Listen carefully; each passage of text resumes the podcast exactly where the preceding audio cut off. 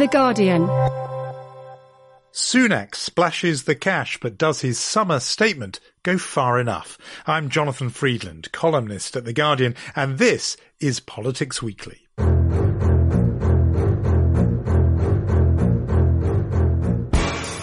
Governments, much less people, rarely get to choose the moments that define them. What choice there is comes in how we respond. For me, this has never just been a question of economics, but of values.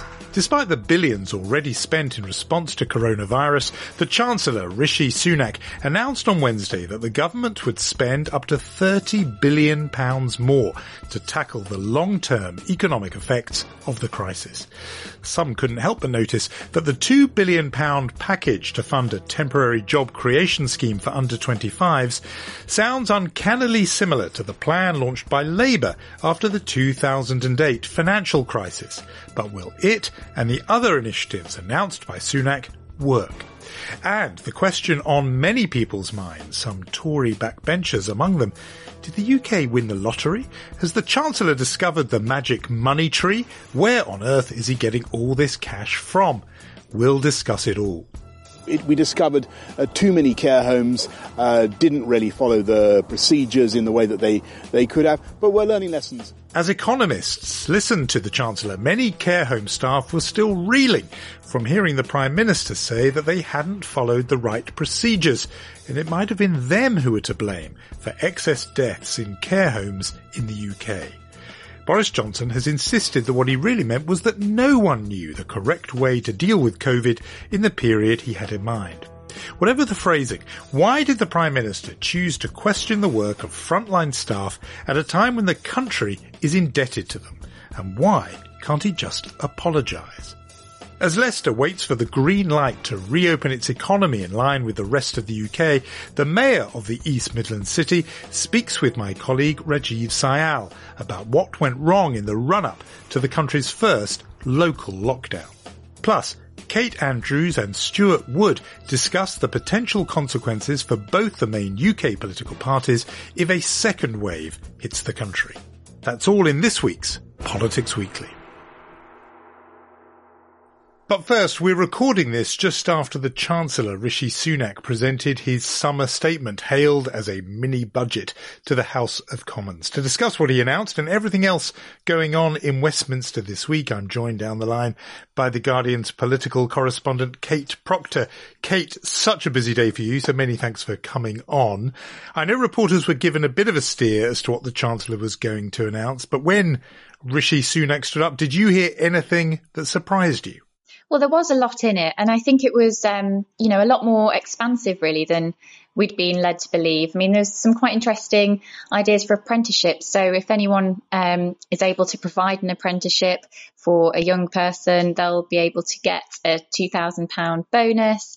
Um, if that person's over 25 years old, it's £1,500. There's a VAT cut for hospitality from 20% down to 5%.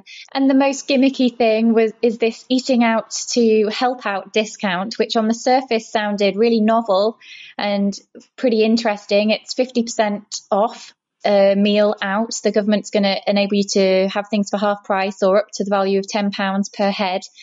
And it'll be available Monday to Wednesday in participating restaurants. So this is something that has never really, well, it's never been done in the UK before, but the government is encouraging you to get out. Your meal should cost less and uh, restaurants are able to to to apply for a, for the money back on that. And it's all about trying to establish a sense of normality, let people have a bit of a summer, you know, take those days out, go for day trips and not be afraid to spend as you would normally. And in amongst uh, the other measures was obviously a big focus on youth employment. You mentioned those apprenticeships, some green stuff in there, green recovery. And as you've said, there's a mix there of really short term stuff just to get people going out to eat in the summer, but also some of the more long term economic interventions. Do you have a sense of what the logic is for the government in why they've chosen to fix and focus on this particular sort of basket of issues? Well, I think the government is trying very hard to relaunch itself really as, you know, a party that's in control and that has a far reaching vision, which I think is why we've seen things that you know, look like short term fixes and then things that are going to extend into 2021. And they've also talked about green policies. So part of what they want to do as part of the green recovery is to try and decarbonize homes by giving vouchers to families to try and make their homes more energy efficient. I mean, these kind of things are more I'd put them in the long term vision basket. And the government, I think, is really, really taking a hit with its response to coronavirus. So this is in my interpretation about getting back on the front foot and trying to restate some of those manifesto commitments to a greener economy and also to levelling up across the country, which we hear so much of. It's very early days, but Westminster is nothing if not a place where people come to very quick and snap judgments. What's the immediate sort of reviews and buzz that Rishi Sunak is getting? Well, actually, I think it's pretty positive, and I think he's uh, done quite a quite an expansive job. Um, there's plenty in there to to go over for the rest of the day. I'd just say as well, he's got a very slick media operation going on right now. There are all these um, snazzy graphics that are being sent out which are branded in his own name. And it's, you know, it's all very much about Rishi Sunak helping the country. And um, Boris Johnson isn't anywhere near these, uh, these graphics that are being sent out or the Conservative Party. They are very interesting because they're showing a much more kind of upbeat and slick government messaging service than maybe we're used to seeing on these usual kind of budget days, economic statement days. Don't worry though, when it comes to either increasing taxes or cutting spending, Rishi Sunak's name will be nowhere near those tweets. it will, then it will be plenty of the government and Boris Johnson. Don't, you know, mark True. my words. But let's just, um, uh, d- talking of the social media reaction, one of our colleagues, the uh, commentator Aditya Chakrabortty has already tweeted saying, Rishi Sunak seems like a nice man, but he's just sending the British people out into a hurricane with a cocktail umbrella. In other words, this is not enough money. Well, I think the people would definitely take issue with them with the amount that's being spent, and Labour were quick to criticise that this isn't even a fraction of what Germany has spent on its recovery plan. However, the other criticism is that a lot of these measures are actually short term. So that apprenticeship scheme that I mentioned at the start I mean, to apply for that, to get the bonus as an employer to take on an, an, on an apprentice, that only runs until January 2021. And apprenticeships can, you know, famously take quite a long time to get up and running. So things are time limited, and a lot of this.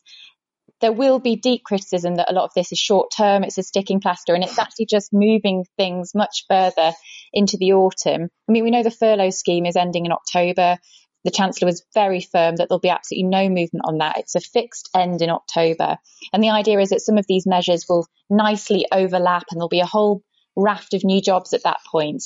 But it's quite hard to see when we've seen such dire economic forecasts that, that, that things are going to seamlessly overlay each other. So we won't have this huge, huge number of unemployed people. And he's also got, hasn't he, that bonus for employers if they keep on somebody who had been furloughed instead of making them redundant, they'll get a thousand pound bonus for keeping them on. But this issue about whether the money is enough, uh, earlier on in the week, uh, Fiona Harvey, another Guardian colleague of ours, reported that environmental groups are at the point of threatening legal action because of the three billion pounds allocated to the green recovery and the Green MP Caroline Lucas saying that is dwarfed by what France and Germany and others are spending. Is this becoming a bit of a theme, this sort of cocktail umbrella and a hurricane point that, yeah, it's fine, but it's not nearly enough? One part, one very, one smaller part of the coronavirus pandemic was a reflection on you know, how much quieter things had been, this return to nature, particularly in terms of emissions. There'd been a huge reduction in car travel, and all of that was seen as a really positive thing. And there was a lot of concern that if we're not careful, we'll go right back to our levels um, in terms of emissions. And the government has set itself a target of being net zero by 2050. And you know, one of the measures that it introduced was actually to ask people to not take public transport and to use a car to get to work. And it's all these kind of measures which is, created quite a sort of confusing um, template for the government going forwards because it's tried to say that it wants to give this big green offer and a greener recovery, yet we're not quite sure that everything's in a row to get there. So yes, money is an issue. This reliance on cars to get around is an issue. And lots of people are, just saying that the government is shying away from this 2050 very firm target. It's not really using it in its language. It's not referring to it directly in speeches anymore, which is definitely causing some people to have concerns. So there's a criticism from the left, which is either it's not the right way or it's not enough money. There will be some grumblings on the right that this is too much. And if you just think about the 1.57 billion package for the art sector, theatre and live performance announced at the start of the week, there was also a stamp duty holiday that the Chancellor gave us even before you get to all the uh, VAT cuts and eat out to help out on these various schemes, people will be asking where on earth is all this money coming from? Of course, of course. And this is something that the Chancellor didn't talk about today. Um, so, of course, it's got to come from borrowing. There are very low interest rates right now, and the government can do this. But, you know, the country, I'm sure, would like to know what these levels of borrowing truly are. And we've seen some really dramatic changes. I mean, we, we heard for such a long period of time about trying to get the deficit down. Well, you know, those numbers, quite frankly, have just been thrown completely out of the window. It's unachievable to continue to look at the deficit in that way when so when there has to be such a huge commitment to public spending. So yes, the Chancellor is borrowing money and there will be a lot of pressure, particularly from his own side, from Conservative backbenchers to be very transparent about that. And at this stage, at this particular point in time, we haven't heard the detail on that. I suppose if they are desperate to raise money and find a few bob down the back of the sofa, one option is to save some money or even bring in some coins by asking NHS staff to pay when they park at the hospitals they work in. This was another row the Tory government seems to have touched off this week. Please tell me who the genius is who thought of coming up with this idea. I know, I know. It, it, it really just it's just such a hot potato of a political issue and something you'd think the Conservative Party would be um, steering well clear of and extending this free parking for NHS workers for as long as possible. But actually, no, what appears to be happening is that it will be wound down and this free parking will only be there for certain groups of people who use hospitals. And it it will not include all NHS staff, but I think they're going to have a huge backlash on this, and I would be really surprised if this policy remains in place. I think they're going to they're going to have to revisit this. It just seems very very unkind that you know health workers and health staff have to pay for parking to do their job to help people and treat people with coronavirus. Uh, well, you mentioned a little bit about um, the Labour response. This was a debut for Anneliese Dodds as Shadow Chancellor. How did she do, and what are people making of her and Labour's reaction more widely? Well, I saw the Shadow Chancellor, Anneliese Dodds, yesterday in the House of Commons. She was grabbing a sandwich and she was nipping straight back upstairs to work on her um, response to Rishi Sunak from what she knew at the time. I don't think it was fantastic, I'll be honest. And I think that's because the offer was so expansive um, economically that actually a lot of her criticism ventured into other territory. So she went back to talk about testing and she went back to talk about care and the government not truly wrapping its arms around people. And I think instead of being extremely forensic on all of the economic things that were on offer, it was a bit more of a broad brush statement. I, you know, I, am going to go back and write about this now, and maybe I'll see it differently. But my first impression was that it wasn't, um, it wasn't a particularly powerful response. And I think first impressions are what counts in this game, uh, unfortunately, perhaps for the Shadow Chancellor uh, on debut in that role. Um, you mentioned care, and we should talk about that because the Prime Minister made a remark that I think dumbfounded a lot of people working in care homes when he seemed to imply that if there was a big problem with coronavirus spreading and infections in care homes, well, maybe that was the fault of the people who work in them. Uh, what's your thinking behind, or, or rather, what's your guess at what he was thinking and the reaction to it. Keir Starmer went pretty hard at him, uh, the Prime Minister, at Prime Minister's questions on exactly this issue. Speaker, he, he keeps saying that I blamed or tried to blame uh, care workers, and that is simply not the case. Well, it was a very clumsy statement, and it certainly upset a lot of people who interpret it to meaning that you know blame was being put on care homes. And the prime minister took about it's taken about 24 hours to address it. We've had excuses for what the prime minister really meant. You know, nonsense from the health secretary about, oh, he was just talking about nobody knew about as- the asymptomatic spread of coronavirus in care homes.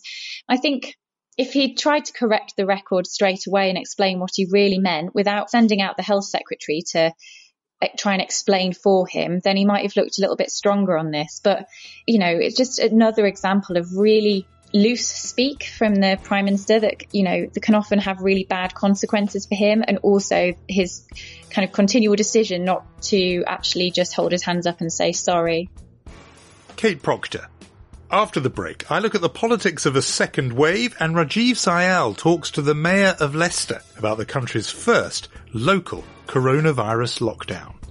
We'll be right back.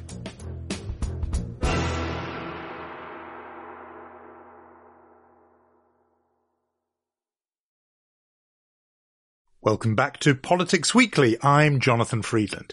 Now, while much of England celebrated the chance to down a cool pint in a beer garden or to sit in a hairdresser's chair once more, some 300,000 residents in Leicester were forced to stay at home as lockdown measures lifted elsewhere in the country were extended in that city an outbreak linked by some to garment factories that allegedly remained open and forced sick employees to work, saw Leicester become the first place in England to need a local lockdown. Many criticised the government's response in dealing with this regional outbreak, among them the Mayor of Leicester, Sir Peter Soulsby, who this week wrote a letter to the Department of Health and to Public Health England to put Leicester City Council's version of events on record and to outline some recommendations for any further local lockdowns.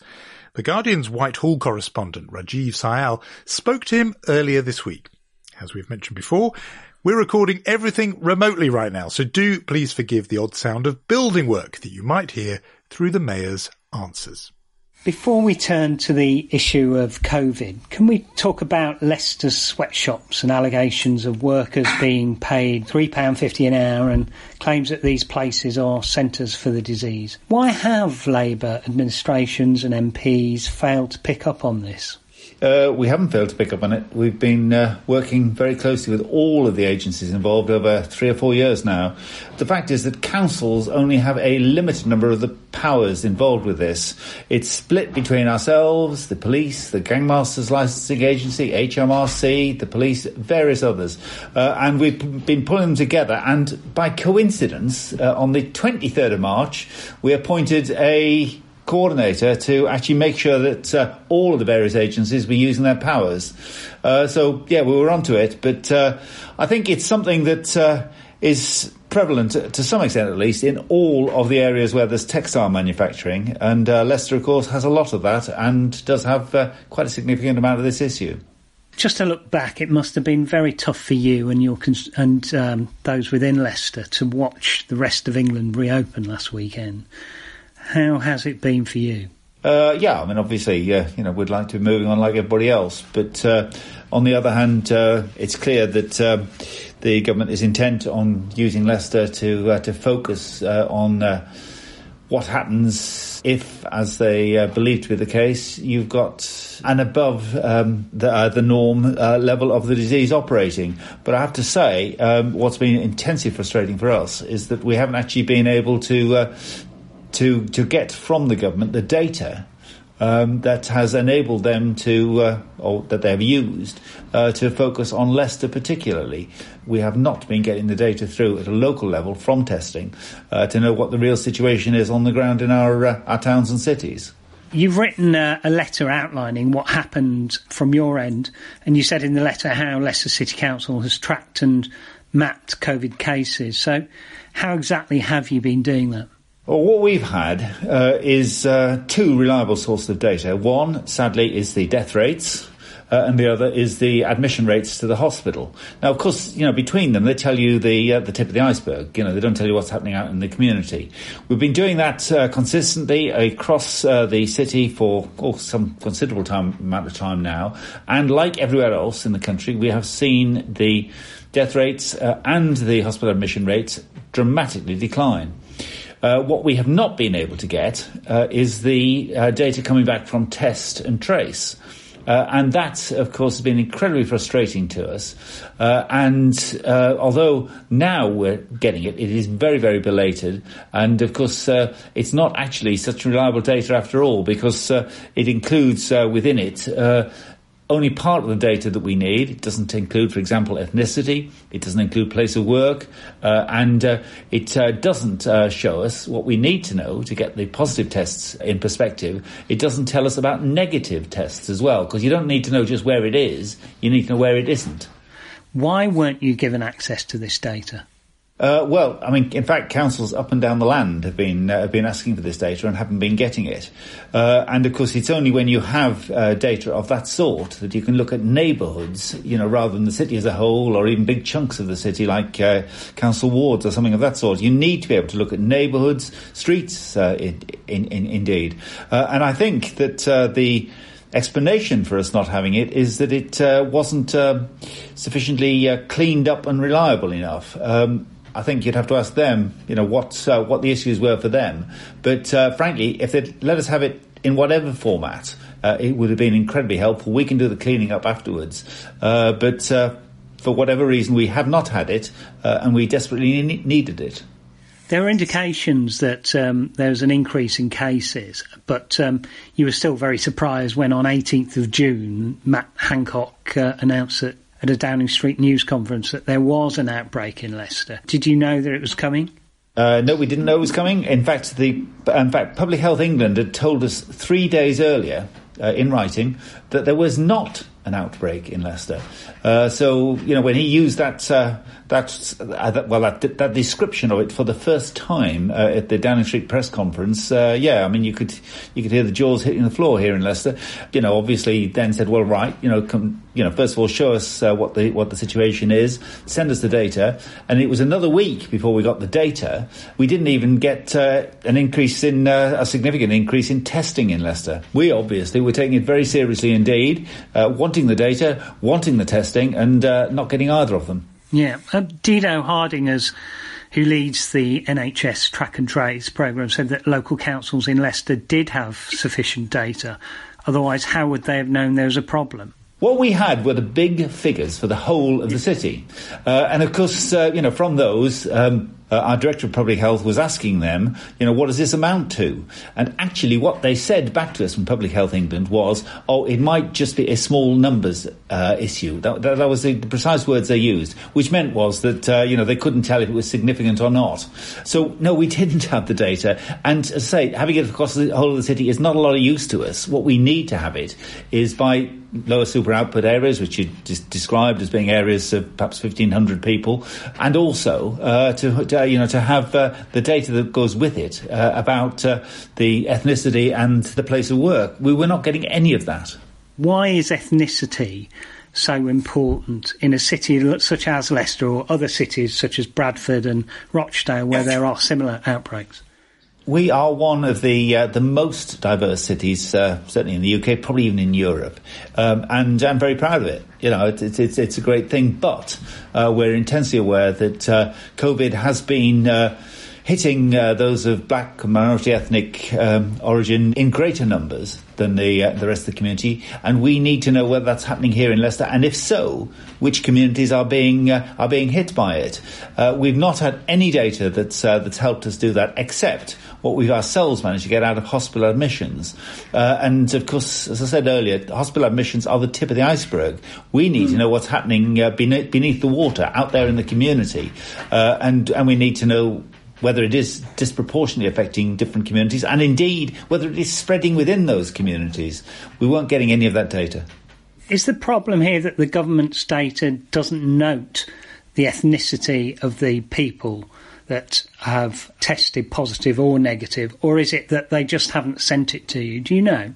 They don't get it from all of those who, who, who apply for a test it's something that I think people can fill in if they wish, but apparently uh, somewhere around 50% or less uh, actually fill it in. So actually what we're getting um, is, uh, is something that is totally unreliable. You know, it, it, it needs to be effectively a mandatory field. You know, when people apply for the test, they need to be asked to fill in uh, their ethnicity uh, as just as part of the routine, and that needs to be coming through not just for Leicester, but for uh, for all towns and cities, so that we know whether BAME communities are being disproportionately affected.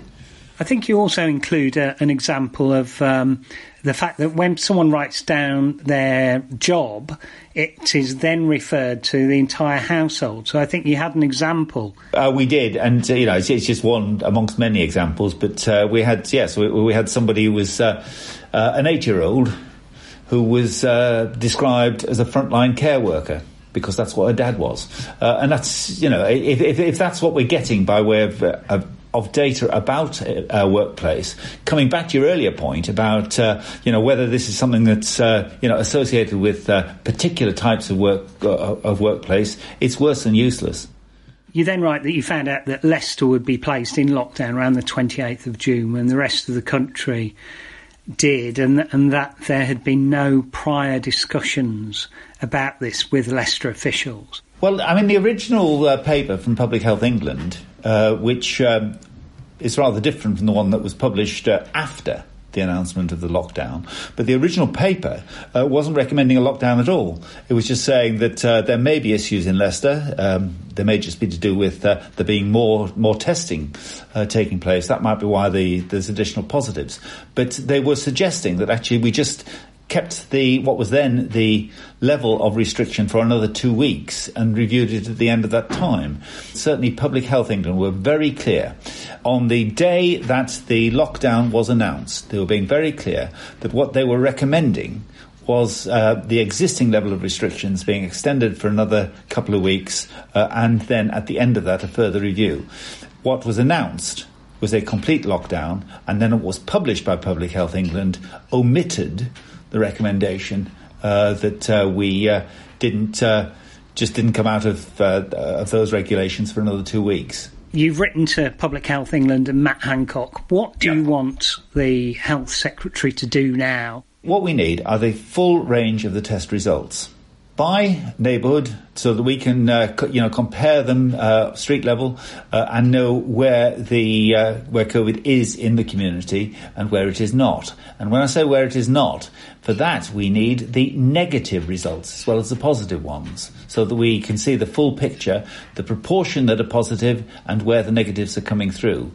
Then what we need from them um, is a, a very um, clear um, recognition that if we are to know the level of test uh, of, of COVID in the in the community, we need random sampling, not just those who happen to put themselves forward because they've got symptoms. We need random sampling so that we have uh, a realistic uh, appreciation of what's actually out there or not out there, and then, uh, of course, um, we can actually come out of uh, this lockdown. I hope uh, in a more rational way than we've gone into it. Sir Peter Soulsby, speaking to the Guardian's Rajiv Syal. Rajiv did ask Public Health England and the Department of Health to comment on Sir Peter's letter after he'd sent it. A Department of Health and Social Care spokesperson said, all councils in England now have the ability to access testing data right down to an individual and postcode level. PHE has already been providing this data to directors of public health in the event of an outbreak, so they can take all necessary action to curb the spread. We continue to work closely with local authorities in Leicester and our focus is on further curbing the spread of the virus so these necessary restrictions can be removed as soon as possible. You can read Rajiv's story on this on the Guardian's website. Now, outside of what local lockdowns might mean for the areas affected, what impact could a second coronavirus wave have on UK politics? If we start to see more local lockdowns, what would that mean for the Tory government in charge of reopening the country and for those whose job is to hold the government to account? Earlier in the week, I spoke to the Labour peer and former advisor to Gordon Brown, Stuart Wood, and to Kate Andrews, economics correspondent of The Spectator. Uh, there would have been a time where it would have seemed in perhaps poor taste to talk about the politics of this crisis when everyone was in the first wave of it and fighting it and our concentration, our focus was on saving lives and on health. But now, three or four months in, perhaps it's not too soon to talk about the politics of this. And Stuart Wood, let's start with you. A pandemic like this and the moment it presents politically, is that particularly hard for an opposition and advantageous for the incumbent government? Or, given how hard it is, does it work the other way around? Well, I think it works always around depending on the phase. I think uh, in a funny way, the, the first phase of the pandemic is in inverted commas, the easiest phase politically to deal with because the radicalness of what needed to be done, and of course, there's a debate about whether it was done quickly enough. But once we got into lockdown, all the trade offs, I think, were accepted by people for a, for a period of time. And in a way, I think that was the easiest part of, of, of the crisis for the government and the most difficult for the opposition because Keir Starmer became leader when, let's be honest, no one was really interested in what Labour had to say about this.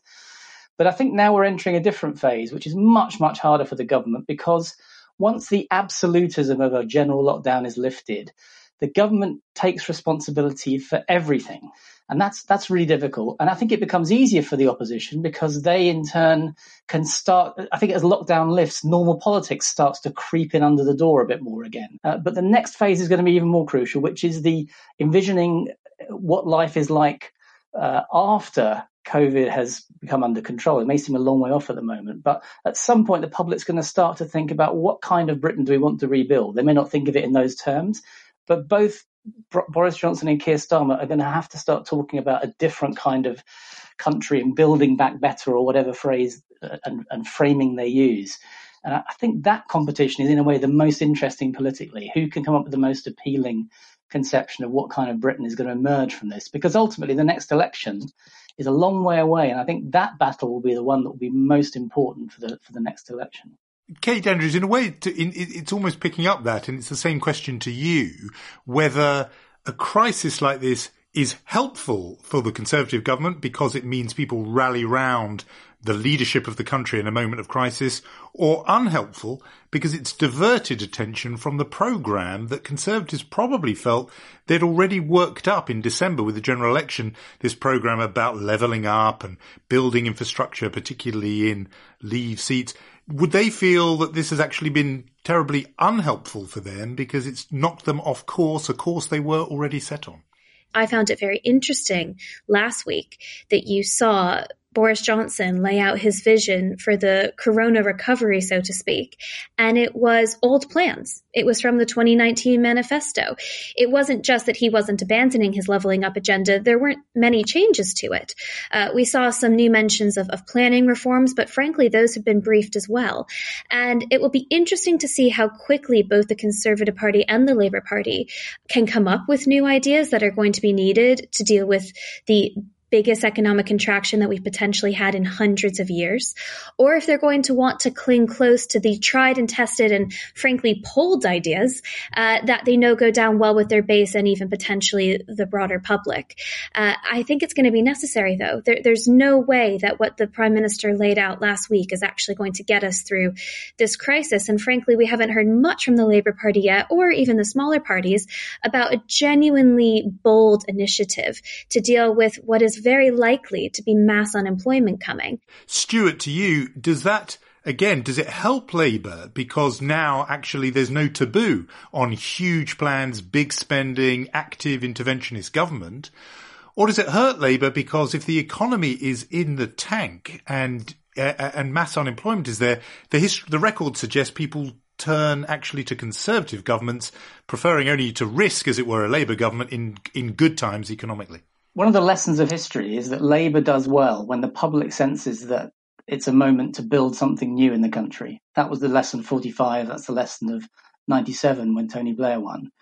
It's not clear whether the public will be in that frame of mind over the next year or two, whether they'll just be desperate for some sort of return to keep, keeping our heads above water as a country. But I think the problem for Labour, bizarrely, is that the Conservative Party, against their ideological instincts, have found themselves out of necessity, becoming the party that is occupying vast swathes of uh, people's lives. The state is intervening in people's lives left, right, and centre in their economic life, in their individual life. That's really squeezing Labour on the question of the state versus market, the old axis of left right politics. So the question is given that the government is occupying that ground, what is it that Labour has to offer that's over and beyond that? I think what would be a gift for Labour is if the Conservatives decided that in now or in the next six months it's time to go back to a, a, sort of normal way of doing politics. I suspect that isn't going to happen. And so I think the question is in a world where both parties are committed to much more state intervention in the economy and people's lives than they were before, what's the added premium that comes from being a Labour person or have a Labour Labour Party in government rather than the Conservatives. Again, that's not a question for now because the election's a long way away, but that's where politics is heading. I think that's an interesting question for Keir Starmer to grapple with. And Kate, is Stuart right about the premise of that, that both parties now will be committed to big state, big spending? Or do you imagine the sort of Thatcherite strain of conservatism reasserting itself once the virus has receded even just a bit? We must recognize that this is truly unprecedented. I hate using that word. It's the word of our time, though. Uh, in a global pandemic, you're going to struggle to find any economist, free market, or more interventionist that says that it's a bad time to spend money to get through a crisis. I think the difficult questions that the conservatives have on their hands is at the end of this, what do you do after that? When something comes along, whether it be Marcus Rashford arguing for more free school meals over the summer or something else that people feel quite emotive about and really care about, are the conservatives still in a place to say we can't afford it? Because did the COVID crisis prove we can? Or is something not quite right here? Is spending all of this money going to get us into hot water eventually? So I think the conservatives have problems of their own, and certainly they do with their backbencher MPs. Let's not forget that the COVID crisis putting everyone, including MPs, for a long time inside of their homes meant that the decision making that was happening in government was really, you know, mostly done by a few key people. They didn't have to respond to or engage with their backbencher MPs in the same way. So the conservative government has to figure figure out how they explain to the public that this was a unique sort of spending that can't go on forever, and also engage with their own MPs on the issue, who are increasingly concerned about the hundreds of billions of pounds worth of deficit that we're racking up and the debt that will follow from it. Stuart, you've sat there in the Treasury, you've sat there in Downing Street. I'm just interested in how uh, in your experience, you imagine policymakers grappling with a decision like the kind of one that we've seen in recent days, which is on the one hand, you need the economy to reopen and therefore, for example, you need pubs to reopen on what they called Super Saturday. And yet the big fear as policymakers also of triggering a second wave of the coronavirus. In your view, is the government essentially saying, look, the risk of an economic crash is greater than the risk of a second wave?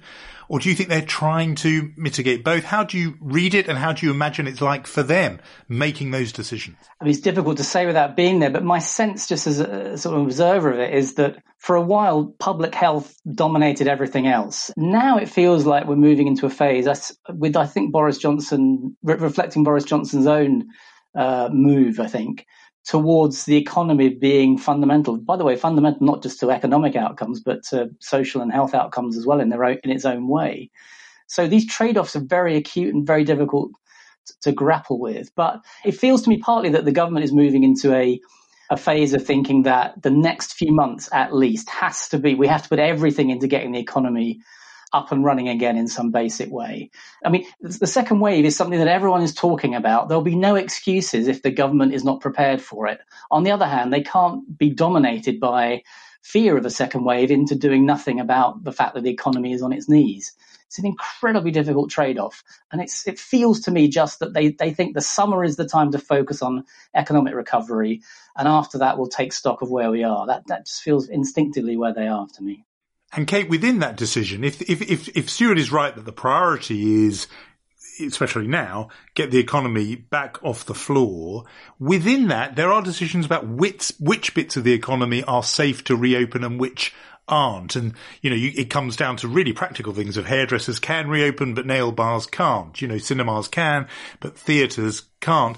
Uh, uh, how do you think they should be making those calls? And do you feel they're getting them right politically? Politically speaking, broadly, yes. I understand that you can only use so much political capital at once. And I think a lot of these decisions are being made not necessarily because the risk is significantly higher for nail bars than it is for hairdressers, but because they do feel the need to phase things in. Um, but one of my concerns has been that obviously the slower you move, the more businesses and jobs that you put at risk. And in regards to a second wave, if things aren't open by October, November time next year, if there were to be a second wave, you could be looking at, looking at industries that have lost out on a year of operation and revenue. And at that point, you're in an existential crisis because many of those businesses wouldn't be coming back. I think they understood that in regards of the hospitality industry and the tourism industry. It was really crucial that those businesses were able to operate in some way this summer, but it could prove true for, for gyms and, and nail salons as well if they aren't given the opportunity to open relatively soon the problem discussing a second wave is that truly nobody knows whether or not it's coming. I agree with Stuart. If it were to come back and the UK were not to be ready, it would be basically unforgivable because everyone is talking about it. But the extent to which you prioritize that second wave is extremely difficult because there are knock on health effects to having the economy on its knees, as Stuart says, to having it essentially in the gutter. So it, it is very difficult to weigh up. The last thing I would say on this is that whilst nobody really knows what's coming, we do know that certain things could help curb the impact of a second wave, such as a successful track and trace app that actually allowed us to do super local lockdowns, not a city, but a school or an office. And the gov- government's dithering on that and poor decision making earlier on in this crisis means we don't expect one until the autumn at the earliest. Now, if that app really isn't up and running by the time we get colder in this country, by the time the autumn comes, and potentially around the time of a, of a second wave, that is going to be extremely difficult to explain. Kate used the word unforgivable there, and some people, I have to say, including me, are struck by how forgiving the public has already been. How come, Stuart Wood, given this government's record already, meaning one of the highest death rates in the world, perhaps the highest rate in Europe, the failures over PPE, a test and tracing app that is still is not ready yet and uh, is not no sign of it being ready imminently. All the early failures on testing. How come the government is even still in this? I mean, still being listened to, polling more or less just a few points ahead of Labour, but still ahead. How come the opposition haven't absolutely demolished the government and it for its handling of this already? I mean, the, one answer to it is who knows whether the public will punish Boris Johnson and, and his government for this. Um, I mean, most most historical arguments about 1945 point to the uh, point to the importance in the landslide against Winston Churchill of the public's memory of the Conservatives in the 1930s uh, and, and punishing them for that. So there are long memories that the voters have. I think in, if you feel you're still in a crisis, I think there's a sense that this isn't the moment. I mean, when Boris Johnson says there'll come a moment to revisit, and a lot of Labour people want that moment to be now. But I think the public on the whole think, yeah, there, there is a sense in which let's get let's emerge from this back to something like normality before we do the analysis of who got it wrong and by how much. So uh, even, even though the, the polls are not great for Boris Johnson, but you're right, the public does seem to have more tolerance for what is generally seen to be not particularly good handling compared to other countries, if not one of the worst, to be honest. I think there's another interesting question here about voters, which is do voters really think in terms of international comparisons between their country and other countries? and we, we wrestled with this when I worked for Gordon Brown in 2008 after the after the global crash because one of the questions we tr- tried to work out was whether does the public think we did much worse than other countries, therefore Gordon Brown handled it particularly badly? Do people think comparatively? I suspect when it comes to coronavirus, because it's affected the whole world in this extraordinary few months, that people will eventually think comparatively about it. And I think that will be a real problem for the government and its handling yeah, the jury is out. it's yet to come back in on the question of whether the government will pay a political price, even for the four months we've had so far. Stuart Wood, Kate Andrews, thank you both very much. Thank you. Thank you, Jonathan. And that is all from us this week. Before I go, for anyone interested in football, history, or maybe both, The Guardian has a new podcast called Forgotten Stories of Football. Written by some of the world's very best sports journalists, every Wednesday you can listen to stories from over 100 years of footballing history. Stories you've probably never heard. For example, did you ever hear about the France football captain who murdered for Hitler and who ended up dead for being a traitor? If like me you hadn't, head over to hear our latest episode written by Paul Doyle. Listen now to Forgotten Stories of Football from The Guardian on Apple, Spotify, or wherever you get your podcasts. But from me, a huge thanks to all of our guests, Kate Proctor, Rajiv Syal, Sir Peter Soulsby, Kate Andrews, and Stuart Wood. The producer is Danielle Stevens. I'm Jonathan Freedland. Please do take care of yourselves, and thanks for listening.